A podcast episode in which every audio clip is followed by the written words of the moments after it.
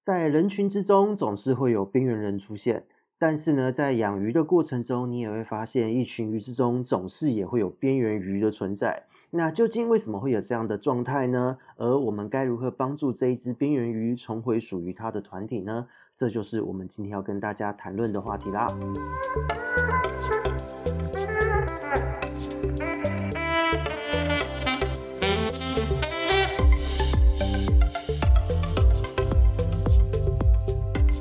大家好，这里是鱼活通乱乱说的梧桐，我们又见面了。今天呢，我们要来谈论一个很有趣的话题哦。不知道各位在养鱼的过程中有没有发现，如果你今天养的鱼种呢，它是比较有社会性行为或是有阶级性行为的鱼，你很容易会发现说，在一群鱼之中，就会有一只、两只总是被打，颜色总是暗淡，而且永远长不大。特别是在吃东西的时候，你都会发现它都是最后一个吃，然后呢，平常也都是说羞涩的躲在那边，而且呢，好像随便一条鱼过去都可以欺负它一下。如果你今天养的是像呃，比方说像七彩神仙、埃及神仙这一类鯛类的鱼种，这样子的状况会特别的显著。那如果你今天养的是灯鱼呢、鼠鱼呢，也是会有这样子的状况发生。这个其实主要是因为鱼，它其实它也有所谓的社会阶级，还有他们的一些互动行为。很明显的就是说，越是有这样子领域性的鱼种呢，这样子的情形会越是严重，因为呢，在他们在决定阶级的过程，在决定每一个鱼之领域划分的这个大小的时候，其实他们的呃成王败寇这样子的文化就会在他们的鱼群之中开始根深蒂固了，而且这个现象呢是会从小就会一直发生的一个状态。比方说，在成长的过程中，有一些鱼哦，如果有繁殖的玩家会发现，在鱼苗之中总是会有几只是长得特别快，然后呢，其他大部分的鱼种，可能百分之七十八十的鱼种都是长得比较慢一点，可是呢，就是有百分之十几二十的鱼，它们根本就不长大。这样子的状况，其实在鱼的这个生命的过程中，它是会一直发生的一个状态。所以在养殖的过程中，在水产养殖中，我们一定要做一个动作，因为我们要确保鱼的这个产量和存活率，我们一定会做一个所谓的筛鱼这样的动作。那这个动作的目的是什么呢？就是在把这个鱼。依照它可能它成长了几个月之后，它的大小差别出来了。我们把比较大一点的放一起，把小一点的放在一起，把它区隔开来。那目的就是说，让让他们的这个阶级呢被打乱，让他们的这一个的紧迫感被打散，能够重新的去决定他们的之间的互动的关系。所以这一个动动作呢，其实在我们养观赏鱼的过程中也是可以做的。那这个状态其实如果你不做会怎么样？坦白说不会怎么样，只是它会长得很难看，而且可能会因此死亡哦。因为在这个决定这一些社会阶级的过程中，成王败寇嘛。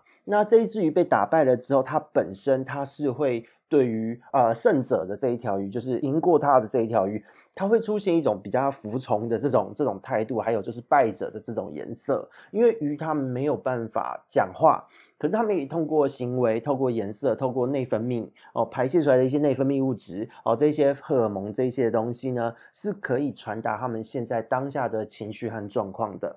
所以在这样的过程中呢，你会发现弱势的鱼如果长期你不把它分开来。你会发现它可能会特别容易生病，而且呢，有的时候会忽然间的暴毙。那如果你从小到大都没有去特别处理它，它会发生很严重的一个生长抑制的一个状况。严重到什么程度呢？就我自己手上的案例呢，我有看过，就是养了大概一年多两年，呃，一年半快两年的鱼，它的七彩神仙啊，七彩还是只有三公分到四公分左右的这个大小，其他呢同胎的都已经进入到成鱼的体型了。所以在这样的状况下，就可以知道啊，这个生长抑制是非常严重的一个状态。那实际上，在野外的社、野外的河川、河流、大自然之中，这样子弱势的个体呢，它是一定会被掠食者吃掉的。那所以实际上你在野外看到，说真的，这个就是呃大自然的一个弱肉强食的世界。可是，在我们的鱼缸之中呢，其实我们可以尽可能的避免这样子的状况发生。那所以在这样的状况之下，我们该怎么该采取什么样的对策呢？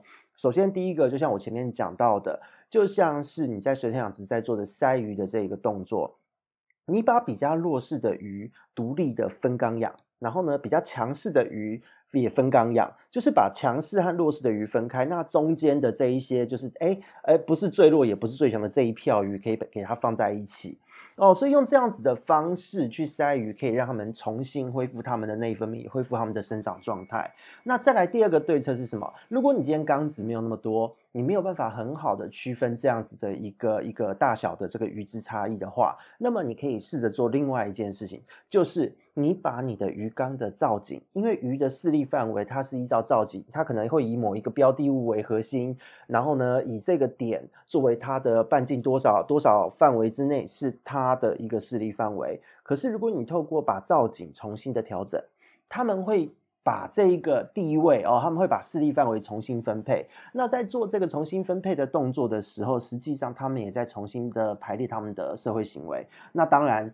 呃，最强势的那一只还是有比较大的机会会呃取得最好的地盘，最大的地盘。哦，因为它本身，因为它大只，它摄取到的营养也会特别多哦，所以我们还是会建议说，就是优先采取，就是把大的和小的分开这样子的方式去做处理哦。那再来还有一步是什么？就是你可以像呃，把温度呢稍微降低一点，因为呢，在研究中，其实我们前面几期的 Podcast 也有提到哦，你稍微把温度降低一点，强势鱼只的攻击性是会下降的。所以在这样的状况之下，你可以三个策略一起去处理它。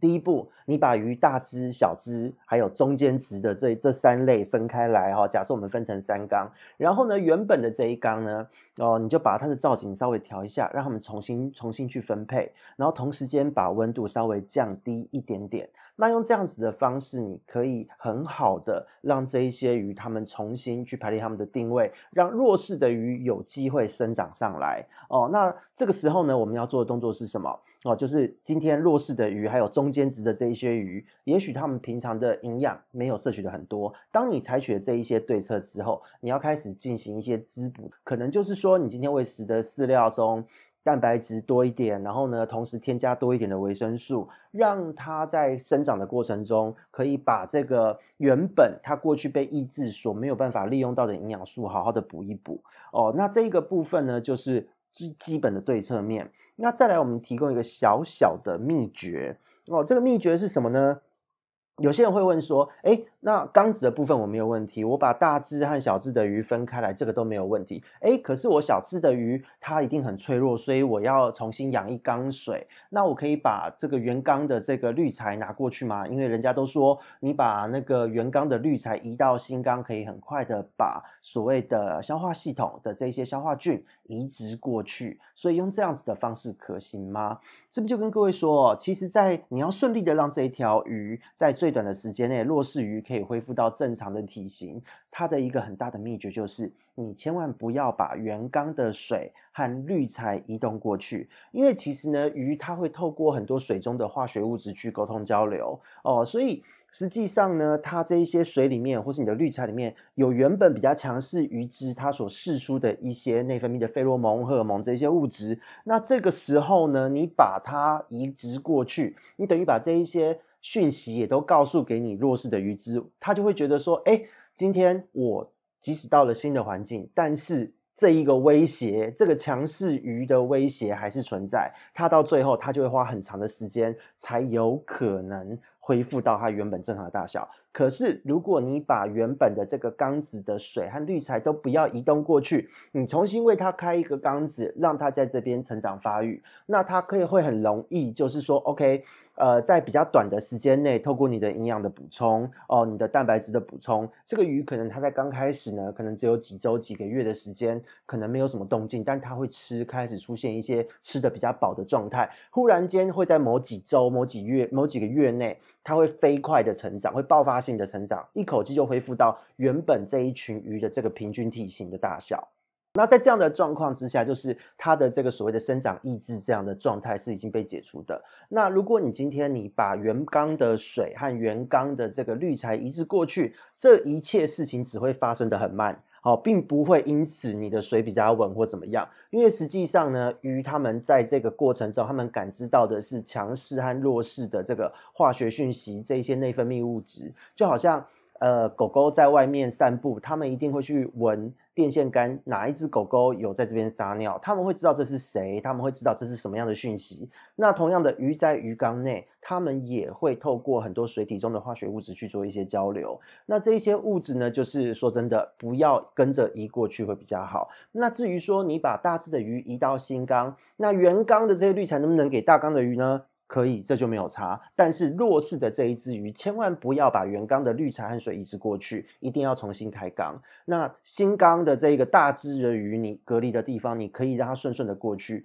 那这个部分就是一个操作的小秘诀。而且通常在这个过程中，因为你大只独立饲养、独立开来了，它其实因为它的营养它摄取的比较充足。这个时候，如果你稍微做一些体质的调理，很容易就可以进入到所谓的呃发情的这个成熟的阶段。所以有的时候我们在做一些种鱼的调养，都是会挑这样子的鱼，也是有原因的哦。所以这个是一并讲了，等于是说两个秘诀提供给大家哦。我们最后做一次重复哦。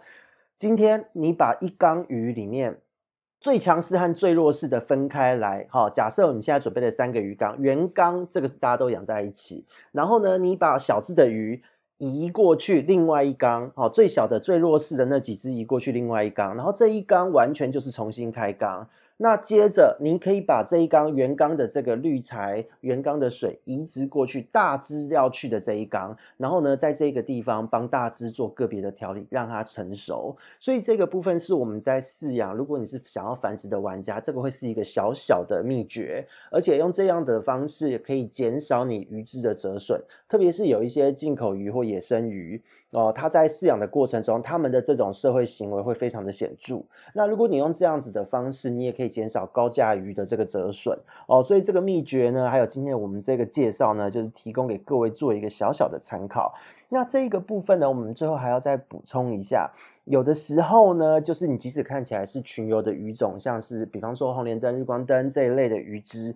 它实际上它多或多或少也会有这样子的社会性行为。那你可能会说，诶，我的缸子是水草缸或是有造景的鱼缸，那这一些鱼缸中，我看大家都长得差不多，都没有显著的谁特别弱势。那如果是这样子的状况，就代表恭喜你，你今天你的造景还有这些鱼，它们搭配的刚刚好。每一条鱼呢，都有足够的躲藏空间，或是它们要划分势力范围，也能够有刚刚好的范围，互不侵犯。那这样子的状态，代表说你的鱼缸在已经在一个稳定的状态之下，就是鱼群的社会行为也在一个稳定的状态之下，这个是再好不过的状况。可是如果你今天是有发现鱼缸总是有最弱势的几只，你只要养五只鱼，一定会有一两只最弱势。那这个时候，你就应该要把这一些鱼之强势、弱势的稍微分开来一下。那这个时候呢，也是要你做调理的一个时机。如果你今天能够把这个弱势的鱼只在越早的时间就发现它的状态，把它单独抓出来调理，那么它就有越高的机会可以恢复到这一个平均的体型，或是再长大一点，这都是有可能的。那有些人可能会问说，诶，可是我的鱼已经半年多、一年多都这个样子，都是最弱势的这一只，而且中间还生过病，那还有机会吗？这个我只能跟各位说，就是它没有办法很准确的被判断这件事，因为这一个它是鱼的社会性行为，这个是鱼的内分泌这一块，就连现在的学术界中都还在持续的研究哦。那可是至少我们可以确定的是，在你发现的时机越早，就能做这样子的动作，它受到这个生长抑制、发育抑制的这个机会也会相对的变小。所以也就是说。发现的时机很重要，大家一定要多花一点时间和心思观察自己鱼缸中鱼群的互动，特别是你养的是鯛类的鱼，你养的是有领域性的鱼哦，这个部分一定要特别的注意哦。那么今天呢，我们的介绍在这边稍微告一段落，我们下次再见，拜拜。